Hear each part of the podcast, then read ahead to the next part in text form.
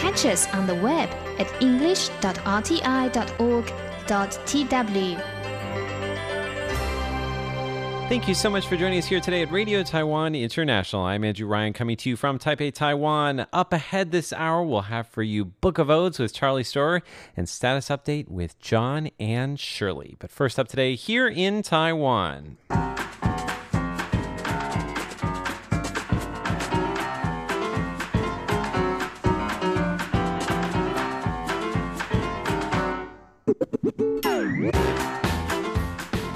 Today is Tuesday, January 8th, and you're listening to Here in Taiwan on Radio Taiwan International. In the studio today, we have Natalie So, Hello. Jake Chen. Hello. I am once again Andrew Ryan. In today's show, we have some fantastic stories for you. We're going to tell you about an extreme case of saving money on electricity.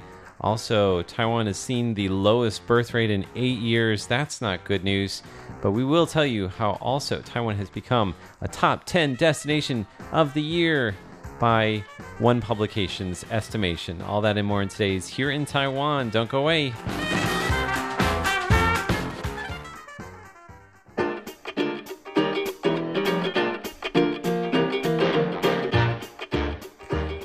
Going to start off with the low birth rates. This is something that's been plaguing Taiwan for many years For now. A long time. Yes, in fact, recently we have seen the lowest birth rate in eight years. Natalie, tell us a little bit about that.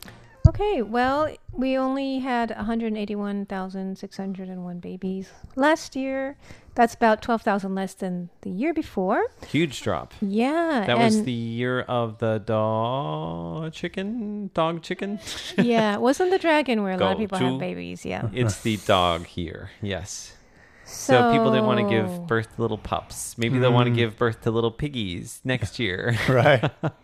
So, well, you know, what happened was um, during the financial crisis in 2008, uh, it, the number of births dropped below 200,000 for the first time. So that's when things started getting really bad. Um, in 2010, it was the lowest in history at 166,000. And so it's been kind of low. What happened in Um, 2010 that made people just collectively not want to have babies? I don't know. We don't remember. That was. Were we alive then? No. You're stretching my memory. We were all in elementary school. Um, something interesting. So, um, well, another um, factor is that marriages are going down.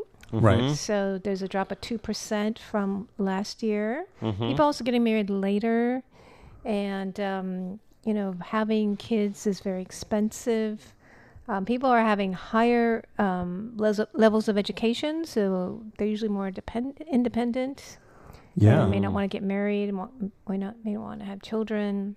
And when you say having babies are is expensive, I think it's not just costly financially; it's also costing, especially more for women, opportunities. Right? Those who want to chase more Your of a career. time path. and energy. Yeah. definitely. it- even when they're teenagers, you know, yeah. they take up time and energy.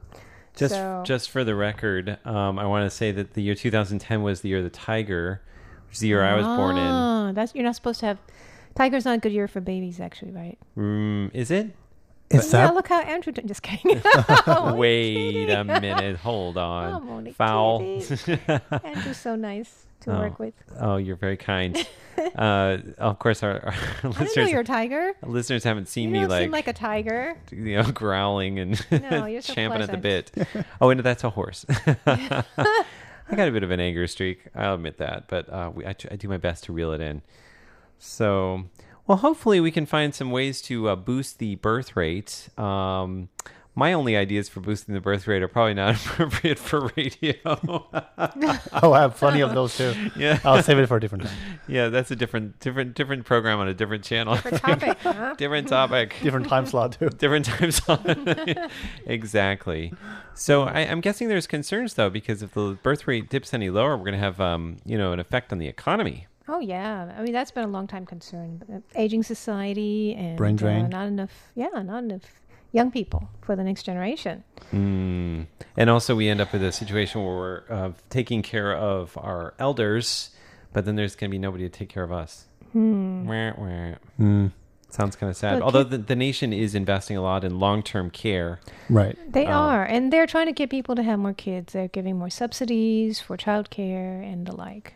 Mm. So we'll see how. It's not really working that much, though. Yes, yes. Right. We'll see how the year 2019 goes, and yes, maybe we we'll can to see. turn things around in the year of the piggy.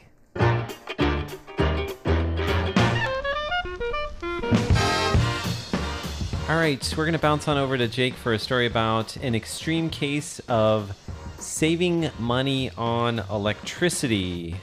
Right. Um, this is probably the, the not the time of year where this is a really hot topic. It's normally during, especially before summertime, where people start to sort of scramble uh, uh, around and try to find ways to save electricity. Uh, because uh, sort of Taiwan's power grid gets power gets overloaded a couple times every year, and not to mention the, the it's simply a considerable amount to pay. Uh, I, I know I pay quite a bit out of my pocket every month. But this guy, he really takes saving to the next level. um, recently, um, this group, this post, uh, Facebook post went viral on several groups. It's a guy who posts his uh, rental and electricity bill for the last three months, and on average, he paid 17 new Taiwan dollars, which is roughly What? uh, 60 cents US. How did he do that?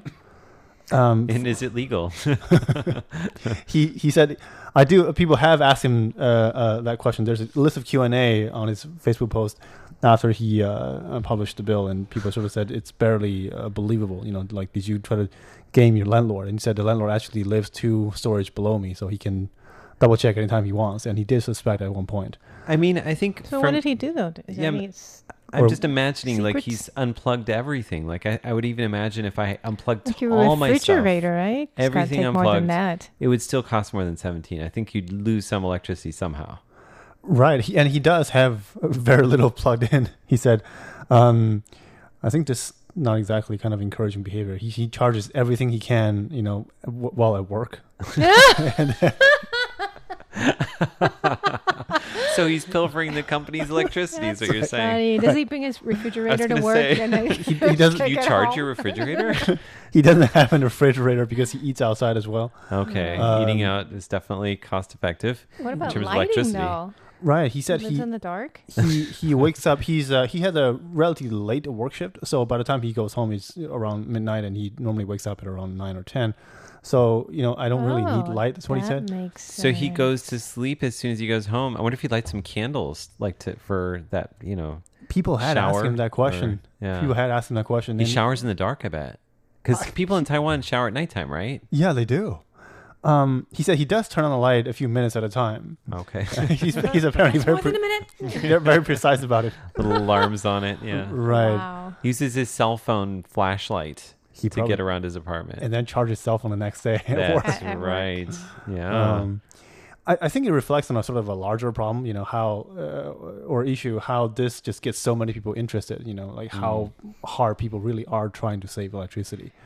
Um, be- I, I'm wondering though, like with this guy, is this like a publicity stunt, or is he is this something he's going to continue, or was it just like a one-time challenge for himself to see how much money he could save? You kind of wonder about the guy himself, right? yeah, like, what do you like not do? What do- yeah. What does he do for a living? Do you know? Um, I don't really know. he gets home at twelve. That's pretty late. yeah. yeah, Well, I get home at late hours too. but- yeah, he probably is one of those uh, w- works on one of the later shifts.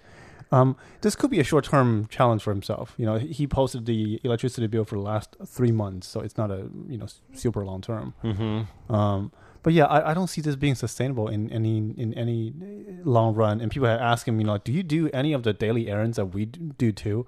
And Mm. he said, uh, I'm single, so um, the answer is no to a big part of that. Well, he must be a young guy. I mean, this is like something that a guy in his young twenties does. out- he never cooks. yeah. Yeah, I wonder if this is No attractive to a fridge. mate. I I don't think so. I don't think so either. His girlfriend's like, mm, I don't know. Tightwad there.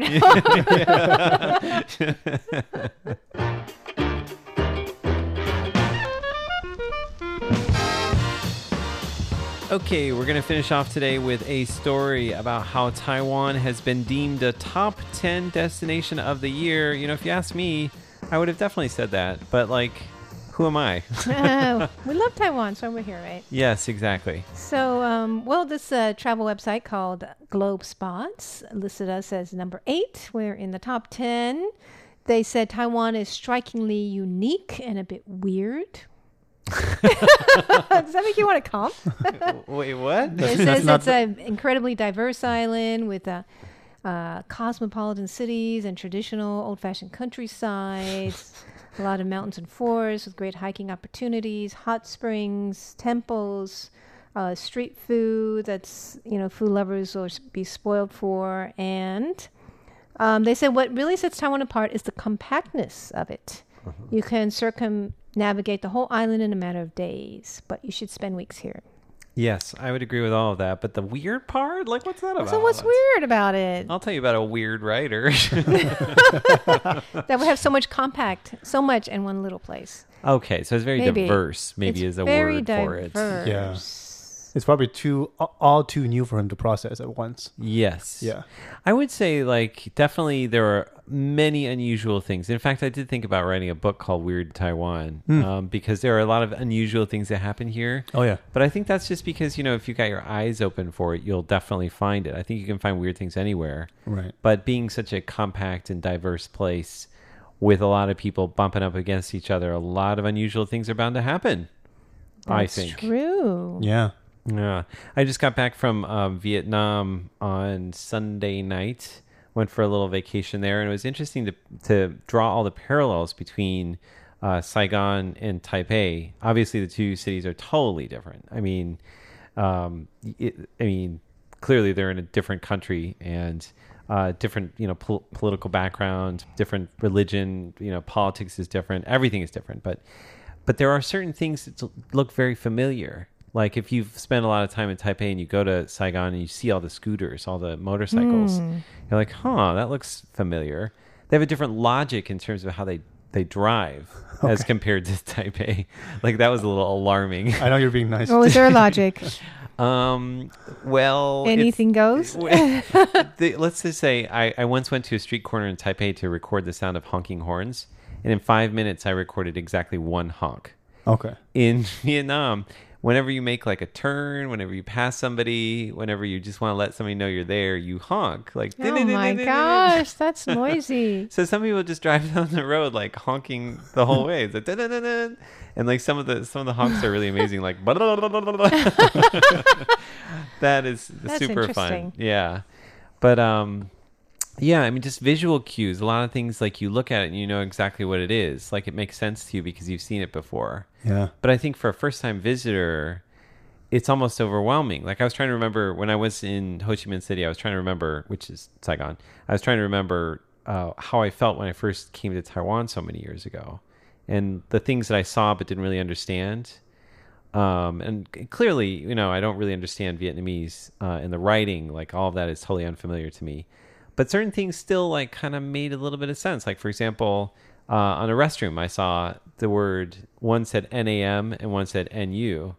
And I was like, oh, that sounds like Chinese. Nan nu, right? Was that Right. true? Did you go to the right restroom? Yes, I did. Good for you. Thanks heavens Good for guess. that. Uh, little real sigh of relief there. But then, like on another one, here's a test for you. Um, I took a picture of my uh, water faucet in my one of my hotel rooms, and on the wall behind the faucet, it had the words for hot and cold that were painted on the wall, and I'll spell them out for you so that you can guess which one is which. Um, but so one of them said L A N H. So h- how would you pronounce that? Lawn? Lon. Lan, maybe. And the other one said N O N G. So I guess like non. Um, I'll say the the the one start with L L A H N H. and That's cold. I would say that too. You guys are right. But I think lan and nong like maybe is like lung and nuan. Oh, Could be, yeah. good for Right? you. Hot and cold in Chinese. Yeah. So at any rate, I thought it was There is fun. a connection in the culture. It is definitely Yes, a connection definitely. in culture. In fact, they used Chinese characters to spell their words prior to the French arrival in the mid 1800s. I think they also celebrate the Chinese New Year. they do. They do, They yeah. call it dut, Dut? T E T, Okay. dut. And, and uh, which they have means a lot of chia. traditional, you know, values hmm that we once had. Uh, Yeah. Some of them Still do. It definitely felt like I was in southern Taiwan for parts of my trip there, which is kind of cool. Well, thank you so much for joining us for Here in Taiwan. I'm Andrew Ryan. I'm Natalie So. And I'm Jake Chen.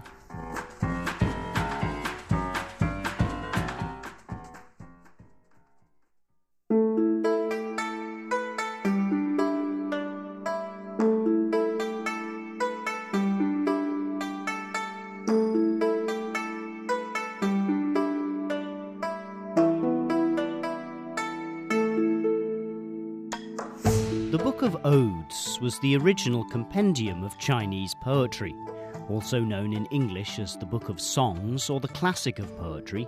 It is one of the five books that make up the canon of the Confucian classics.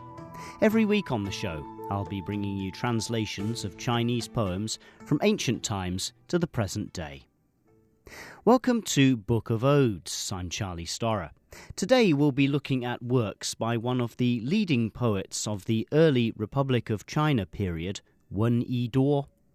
Wen Yiduo was born in 1899 in Hubei province in central China. He came of age in the years after China's Republican Revolution, and he studied at the prestigious Tsinghua University in Beijing. In 1922, he went to the United States, where he studied at the Art Institute of Chicago. There, he published his first collection of poetry called Red Candle. He returned to China in 1925 and took up a teaching post. In 1928, he joined the noted Crescent Moon Society founded by Xu Zhimo, to which many influential literary figures of the time belonged, advancing a new wave of contemporary literature. That same year, he published his second collection of poetry, Dead Water. When war with Japan broke out, Wen moved to Kunming in southern China's Yunnan province. Towards the end of the war, Wen joined the China Democratic League. The party advocated for a third way in Chinese politics between the Kuomintang or nationalist government and the Communist Party led by Mao Zedong. The two parties had been at war before Japan invaded and were now in an uncomfortable alliance. To nobody's surprise, it was not long after the defeat of Japan that civil war was renewed between the two sides. It was in this climate that Kuomintang agents killed Wen in Kunming in September 1946, just after he had given the eulogy at the funeral of his friend Li Gongpu. Wen Yiduo's most famous poem is called Dead Water, the title poem from his second collection published in 1928. Wen was a supporter of form in poetry, even when abandoning classical Chinese for the vernacular or Baihua. Dead Water has five four line stanzas, each line has nine characters. The idea of the state of China as a pool of stagnant dead water was striking in the 1920s and retains a remarkable relevance today, on a literal level as much as metaphorical, when we consider the country's shocking environmental degradation and rate of social change brought about by breakneck economic expansion. If base motives of power and profit drive China's transformation, then we may say with the poet, this cannot be a place where beauty lives. Better let ugliness cultivate it, and see what kind of world comes of it. The translation is by Tao Tao Sanders.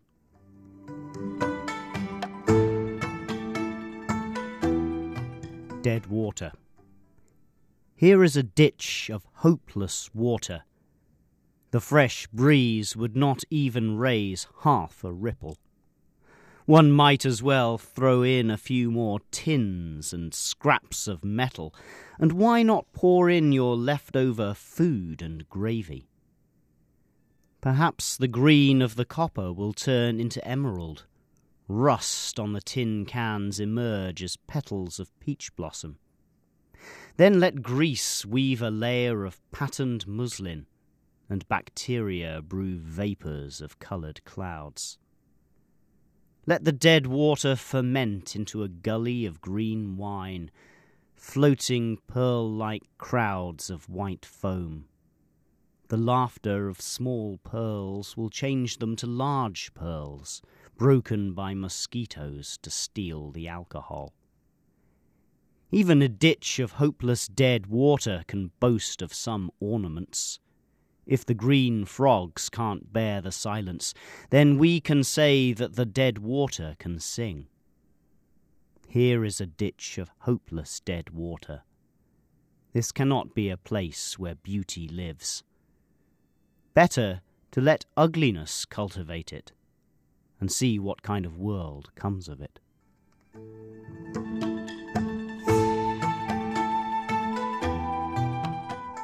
Red Candle was the title poem of Wen's first collection of poetry, published in the early 1920s while he was studying in Chicago. The poem represents the simple image of a wax candle, which brings light but consumes itself in doing so. The candle symbolizes the poet, and as one online critic notes, there have tended to be two interpretations. In post 1949 China, the poem is read as revealing Wen as a patriot and nationalist.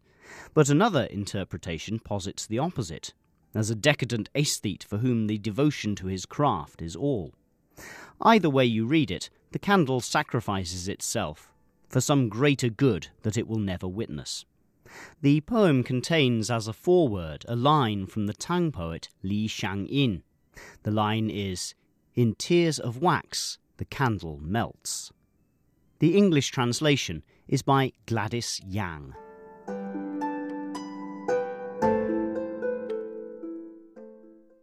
Red Candle.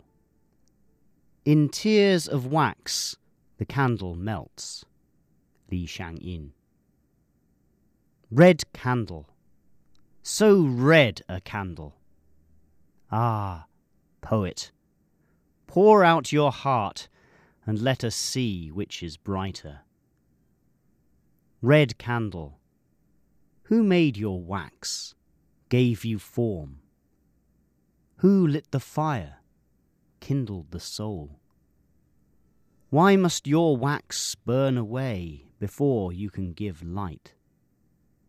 Here is some mistake, some contradiction, strife. Red candle, there is no mistake. Your light must come from burning. This is nature's way. Red candle, being made, burn. Burn on and on till men's dreams are destroyed by your flame. Till men's blood seethes in your flame. And save their souls, break down their prison walls. Red candle. The day that your heart's fire gives light, your tears start flowing red candle. The craftsman who made you, made you for burning. Now that you are burning, why shed bitter tears?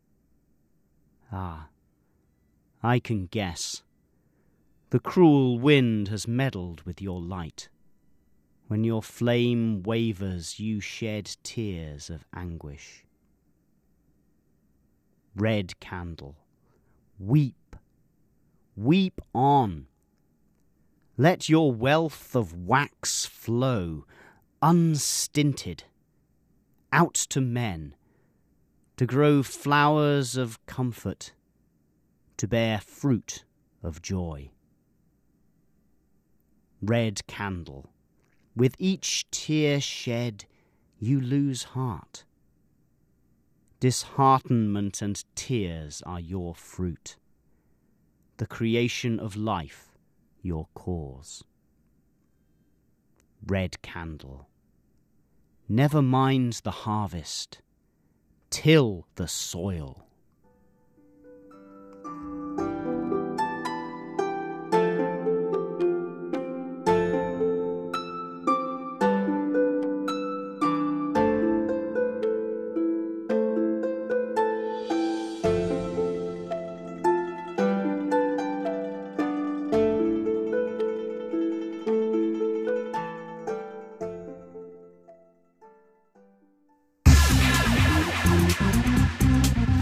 For listening to Radio Taiwan International.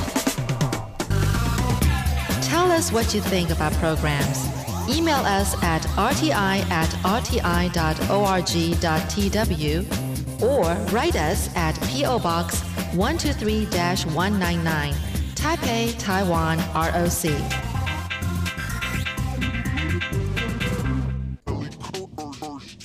This is Status Update.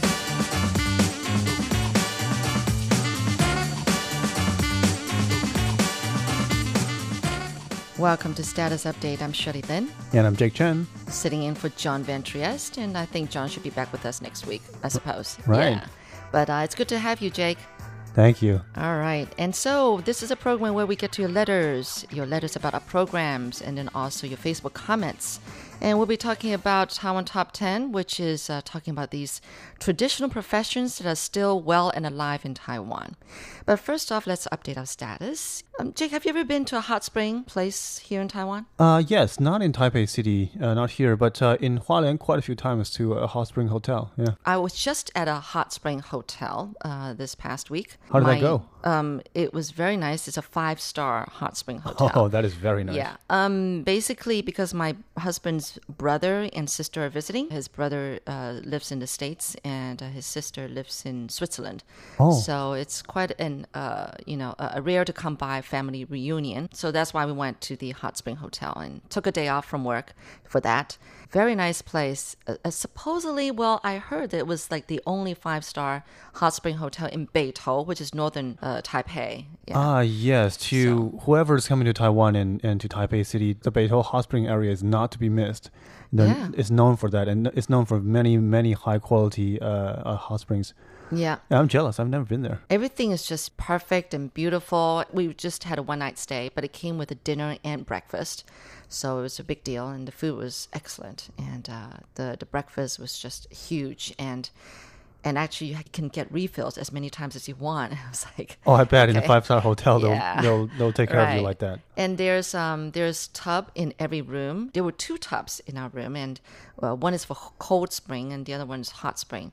Cold spring, I believe, is just cold water, but the hot spring, I didn't realize it's a white sulfuric um, hot spring water.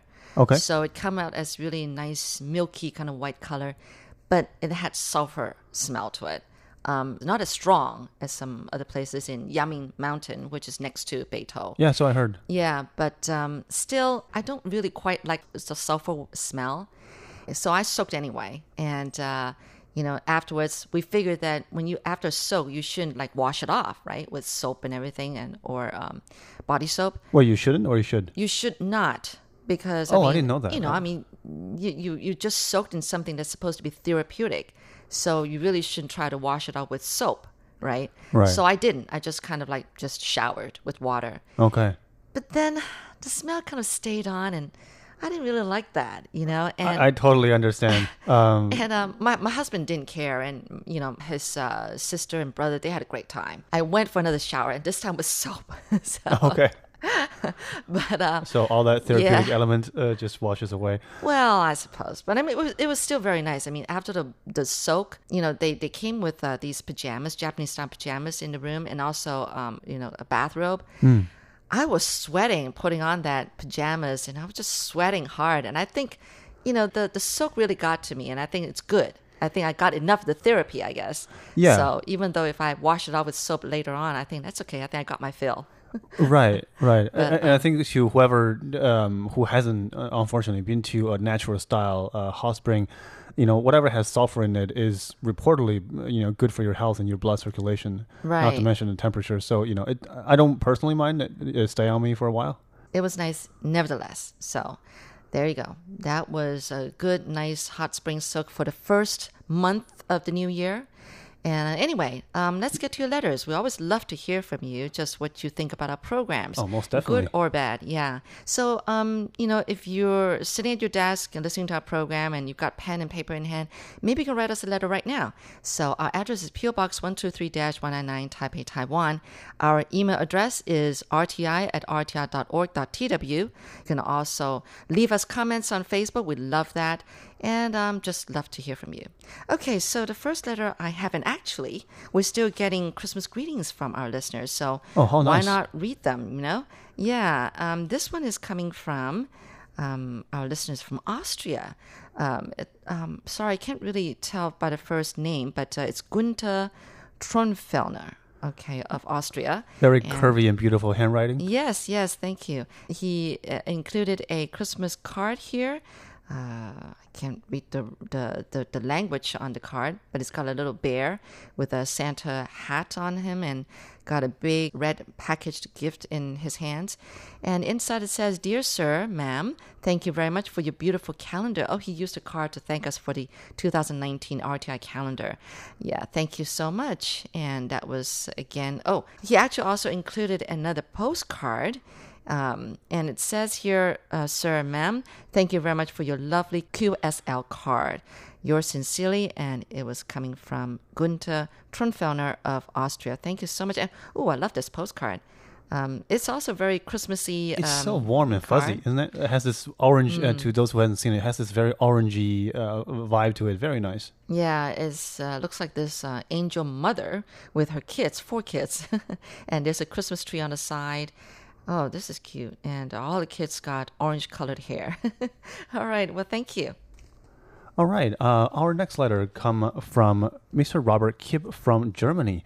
We're getting a lot of European uh, touches this week. Great. Uh, so Mr. Kipp said, uh, Dear Radio Taiwan International English Department, thank you very much for your RTI 2019 calendar with the pictures of painting by Li Meishu. The December picture is my favorite. Wishing everyone at RTI a healthy, successful, and happy New Year 2019 with best greetings from Germany, Robert Kipp. Well, thank you, sir. Thank you. And yes, more New Year greetings. This is coming from um, Mr. Hafizur Rahman of International Mitali Listeners Club of West Bengal, India. Um, it starts off like poetry. Smell a rose, take a detour, enjoy the scenery. In short, take pleasure in simple things of life. Wish you a great, prosperous, blissful, healthy, bright, delightful, mind blowing, energetic, terrific, and extremely happy New Year 2019. Have a wonderful New Year. Wow. Um, hope this new year will bring happiness and, complete all our wishes. Stay blessed and lots of prayers from me and our club members. Thank you so very much. That was a whole lot of uh, very um, great um, That's a- ad- adjectives. that's a lot of great wishes, yeah. Yes, thank you. If my new year can be half as good as that, I'd be pretty happy. Right. So that was com- again coming from Dr. Havizar Rahman of West Bengal, India. Right. Our next letter comes from uh, Yukihiro Yuasa from uh, Tagajo City from Miyagi, Japan. Uh, the listener said, Happy New Year. Thank you for all of your help last year. May 2019 be a happy and great year for you. Thank you for the 2019 calendar. Once again, uh, this and there's a very nice photo here with the uh, year of the pig for Yes. the upcoming Lunar Chinese New Year. Again, uh, this very nice letter is from Yukihiro Yuasa from Miyagi, Japan. Well, actually, it's more looking like a boar than a than a pig. Yeah, more so like a boar, right? Yeah. Yeah. All right. We've got a letter from Brian Newell of Logansport, Indiana, USA. It's so good to hear from you, Brian. Yeah, long time listener. Yes, yes. Okay, so um, here we go. It says here, Dear RTI, December is a bit of a busy month. It's interesting to hear Lights Camera Asia addressing movies. Well, that's Jake's new program. Why, thank you, sir. Yep. I'm attaching a Word document rather than pasting it because it seems to paste in a forever long format with narrow columns. Oh, yes. I know about that kind of problem. You had a program about cold flu remedies. Uh, it was one more thing on uh, December 28th. That was interesting to hear. I'm trying Jake's kiwi suggestion also with green tea and honey. What do you think about that? I love to hear his feedback. Yeah. Right, right. I talked to a friend the other day who had an ancestor who was a doctor during the flu epidemic of 1918 and gave whiskey to everyone on his hospital uh, ward, and none of his patients died. I was just wondering if there are home remedies similar to a hot toddy, given the prevalence of Kavalan whiskey in Taiwan. Oh, wow. Um, hmm. I don't know. You know, I think Kavalan whiskey, I know it's very much being enjoyed here in Taiwan. Yeah. I can't believe that we can actually brew whiskey here in Taiwan. So um, it's gotten a lot, a lot, a lot of awards in the last few years. But um, I haven't heard about using Kavalan whiskey as some kind of uh, remedy for cold or flu. But you know, come to think of it, it should work, right? I, I think whiskey in general is considered a, a remedy for tough guys. You know, like something wrong, you drink a whiskey and you should be good. Right. Right. And then uh, Brian goes on. It says, "Do people gargle with warm salt water?" I know Hmm. I do when I get a sore throat. So I've heard. Yeah, I, I think that's one of the old time remedies that people still use. uh, still Mm-hmm. yes, use just before bedtime. Yep, Yeah. it works. It actually works. Are there any elderly people who have cared for large numbers of children, numbers of children over many years who have home remedy advice?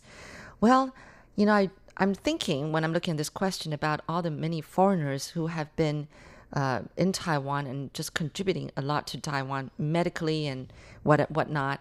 That's all I can think about. All these foreigners and maybe doctors even who have here helped with uh, Taiwanese kids and everything in every way. So, but I'm not sure about specific remedies myself. But anyway. yeah. Okay.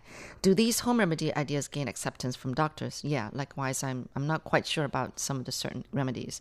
Just wondering, as vocal health is an important thing in winter, especially for radio announcers, well, thank you for your consideration. And um, actually, he, um, you know, he says that I'm supposed to send you three emails a month. So here's number two. And so then he wrote a, a, thir- a second and a third one. But um, thanks. Uh, I'm not going to go into details about those, but thank you so much for these letters. Again, that was coming to us from our dear friend Brian Newell of Logansport, Indiana, USA. Right, we really appreciate that. Our next letter comes from Jerome Wee. Uh, sir, please do let us know uh, where you are writing from.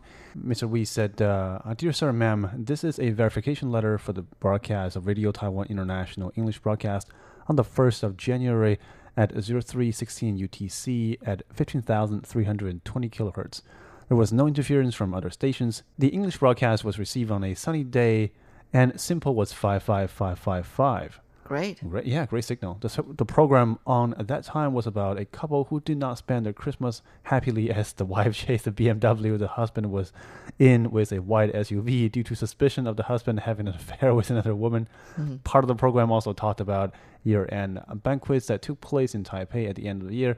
I hope that the above information is will be of use to you. I'm currently a student at Raffles Institution in Singapore. Oh. Singapore is a small country where space is treasured and the weather is warm all year round, ranging from 25 to 35 degrees Celsius. Food here is amazing, as there are many types of food to choose from according to the to one's preferences. We have no natural resource here, so we have to depend mainly on our port and trade industry. I thank you for your patience and sincerely hope that this, this verification letter will help you improve your services. Thank you again. This is Jerome Wee from Singapore. It's a Facebook roundup. All right, on our Facebook, we had put up a video recently. It was about a doctor's advising to, to get up after 10 minutes to prevent health risks of hot springs. That means to rest, you know, after soaking in hot springs for 10 minutes. Um, because I think it was a video about showing this 70 some year old guy kind of fainting uh, Ah, by the side of the uh, hot spring pool. Right. Right. And Hafizah Rahman uh, wrote saying, Good advice from doctors. This is excellent for health. You know, it's interesting because uh, before I was heard that you should rest every after every 20 minutes of soak, but now I guess the time is shortening now, considering that when the weather turns cold and then you come out of a hot spring, um, from sudden hot to cold, the blood vessels can contract, Contract and expand too quickly for some, yeah. Yeah, so it, be, it can be dangerous for your health. Okay, and then on another post, it was about Tom Top 10. And uh, we had started on the 10 traditional professions that are still alive and well in Taiwan. Last week, we talked about betel nut beauties, noodle makers, and screen door, glass window repairmen. And Sheikh Jawahar said, excellent program on the unsung heroes. What? They, they are unsung heroes, yes. Yeah, unsung and arguably underpaid too. Oh, yeah, true, true. Uh, Radio Taiwan International makes an insight into the life of the people untouched by other media. It's, time for Taiwan Top 10.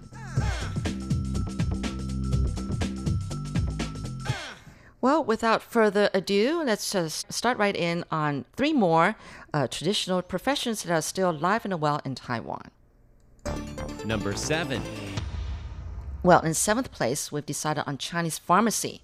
That means we've still got these Chinese pharmacy stores all over Taiwan. Oh, alive and well, yeah. Yeah, alive and well. So you get these traditional Chinese herbs and everything, and they have remedies for all sorts of ailments, don't they? You know? Yeah. And um, what you do is that when you walk into one, there's a strong smell of Chinese herbs, you know? Yep. And once you tell them your, your symptoms, then they bring out these sheets of paper and then they would go through all these different um, drawers, uh, pulling out all these different um, Chinese herbs and whatnot, and then they throwing them together in these packs and and fold them up in all these using these papers, and you can be walking away with uh, you know maybe like twenty or thirty packs because you're supposed to supposed to take the remedy for like three months at a time Yeah. in order to see some improvement in your you know whatever ailment you have so that is really amazing they can be quite costly but i don't know have you ever tried chinese medicine When I was young, I did. yeah did it work It absolutely did.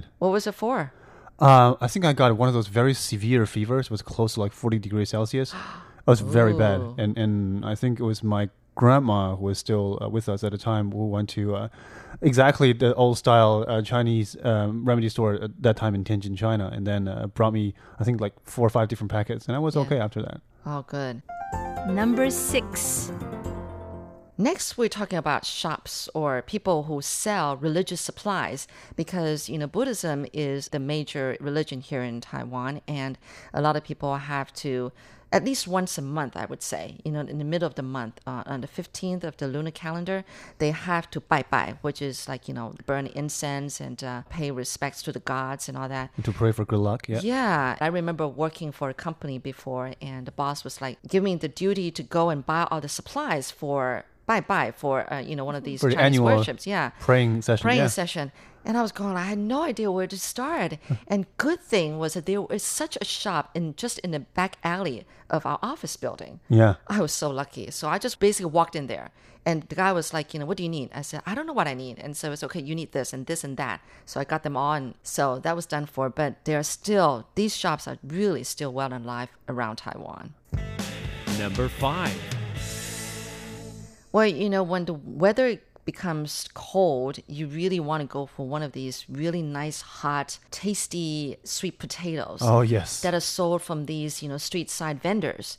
And they come with this huge, huge urn, okay, like an earthenware. Yeah. So they stick these sweet potatoes whole with skin and everything, Right. Just inside the urn and just let it grill for hours on end. And They, they're they're very tasty, and um, they're still everywhere. You can find them, especially during winter. Yeah, I think one of the reasons why this uh, job is still so alive is that they're part of the community. People who do that normally do that for years, if not decades, and to have those people there, you know, whenever you come around, is, is such a, a nice, warm sight to be seen. Right, right. Yeah. And besides, sweet potatoes is good for you. It's got a, a lot of nutrition in it. Not to mention, in the uh, extreme cold, people use it for a makeshift hand warmer. You know, stick it in your pocket. a lot of people actually do that, and when Really? it's no longer so hot anymore, you eat it, and you know the rest is biodegradable. So. All right, well, that's it for this week's status update. Do join us next week as we tell you three more really interesting professions that you can find in Taiwan that are very traditional professions. But in the meantime, we'd love to hear from you. Please write us letters. Our address again is PO Box 123 199 Taipei, Taiwan. You can always email us at rti at rti.org.tw. And don't forget to leave us comments on Facebook. Until next week, I'm Shirley Lin. I'm Jake Chen. Bye.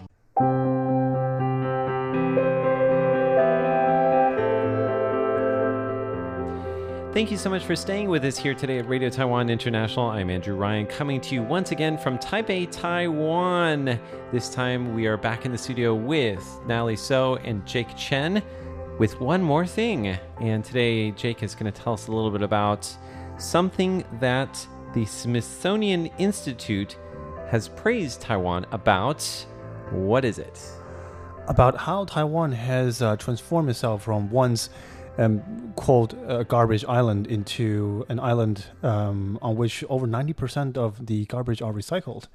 Uh, this is really interesting. A Uh, by, the way, garbage island. by the way, the name is That was like an old moniker. it's an right? old unflattering moniker uh, That- that's garbage. coined by people not from Taiwan. right. yeah, but um, um, just 25 years ago, uh, said uh, this is Marcello Rossi, a writer from the uh, Smithsonian.com. Um, he said uh, the island uh, struggled a lot to clean up waste resulting from rising living standards and uh, soaring consumption. Uh, that's where the nickname came from. And then uh, at one point, over two thirds of the uh, island's landfill capa- capacity has been filled. And then um, by 1993, the um, trash collection rate on the island was just 70%, and not a lot of waste was recycled. But since then, due to a lot of protests and some civil unrest, the government has uh, experimented and then quickly put new measures in place, uh, which is pretty close to what we have to do nowadays. Um, every single uh, resident has to participate in the recycling effort. Uh, you have to recycle food waste, uh, plastic, uh, glass bottles, um, aluminums, and different kind of waste in different containers. Yeah, a- actually, when I first got here uh, about 20 years ago, they right. just instituted a policy called um, like "lesa bulodi," so like the trash can't touch the ground. You actually have to physically put the trash in a garbage truck. Right. And so that actually helped reduce the whole Taiwan is a garbage island thing because you don't see trash on the streets. But then, like the the recycling thing, with a really amazing kind that of that was amazing. it has happened It turned things around. in the last 10 years, right? You know, I Yeah. think I can accredit it partly because to the Taiwanese um, liking to save money because you know you can put um, real trash in expensive bags, whereas you can put recyclables and food waste in any cheapo bags. yeah. So if you s- you use those expensive bags to put other stuff, you can also get fined for putting recyclables in, you know, expensive trash bags. So everybody wants to save money. Because they and don't want to buy the expensive yeah, bags. they want to make Yeah. They them don't want as to be small as caught. possible, and they want to recycle as much as they can. Right. So it just uses the natural Taiwanese talent for wanting to s- get a good deal. for being frugal. Yeah. Our not comparative wanting to waste money. Yes. and it worked. It totally worked. People were totally motivated to recycle. That's very very smart. Yeah. The writer also talked to um, the head of a, a recycling team working for a local uh, company. They built this, which is really interesting. This is um, um, blocks that can be built that can be used uh, for building foundations for a lot of buildings. Actually, Are they made of bottles? and they are made uh, with recycled bottles. Um, Plastic bottles, right? Yeah, we had a big building. I think it's still here. the It's- Eco Park or yeah, something. it's- Yeah. It's near the MRT. Yeah, and companies like this are, uh, he said, are rising in Taiwan. They are um, research day and night, um, uh, and to find out the sort of the over thousands of elements contained within um, bottles that have been thrown away, including the aluminum uh, bottles as well, containers, and to find their ways to recycle them as much as possible and build them into parts that can be reused. Uh, and this is a great example of how um, they can just be turned into building blocks of new buildings, which is which is you know we can use that in large volumes, large quantities. Mm. Really, really interesting research. Um, I gotta say, when I first got to Taiwan, my my impression was because I you know lived the latter half of my life in Canada, I felt. Oh, it's just like in Canada, but but a lot more detailed. I think- Yeah. yeah. People recycle in Canada too, in different. You throw different kind of garbages in different bins, but like there's sort of more types that you have to categorize, um, Mm. and I like that. And it seems like there are a lot of um, places where you can recycle uh, your recyclables in public too. Like public trash cans will often be divided into a number of different bins for different types of recyclables a- as well as the trash, Right. which is something that I had a really hard time finding during my last trip in America. Well, thank you so much for joining us for our programs here at RTI. I'm Andrew Ryan. On behalf of the English Service, wishing you a wonderful rest of your day.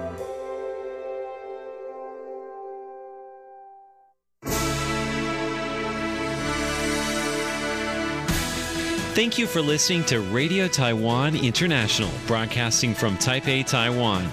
Check out our website at english.rti.org.tw. Again, that's english.rti.org.tw for the latest news and features from Taiwan. You can also listen to our programs and watch videos as well. Our 60 minute English language program can also be heard every day at the following times and frequencies.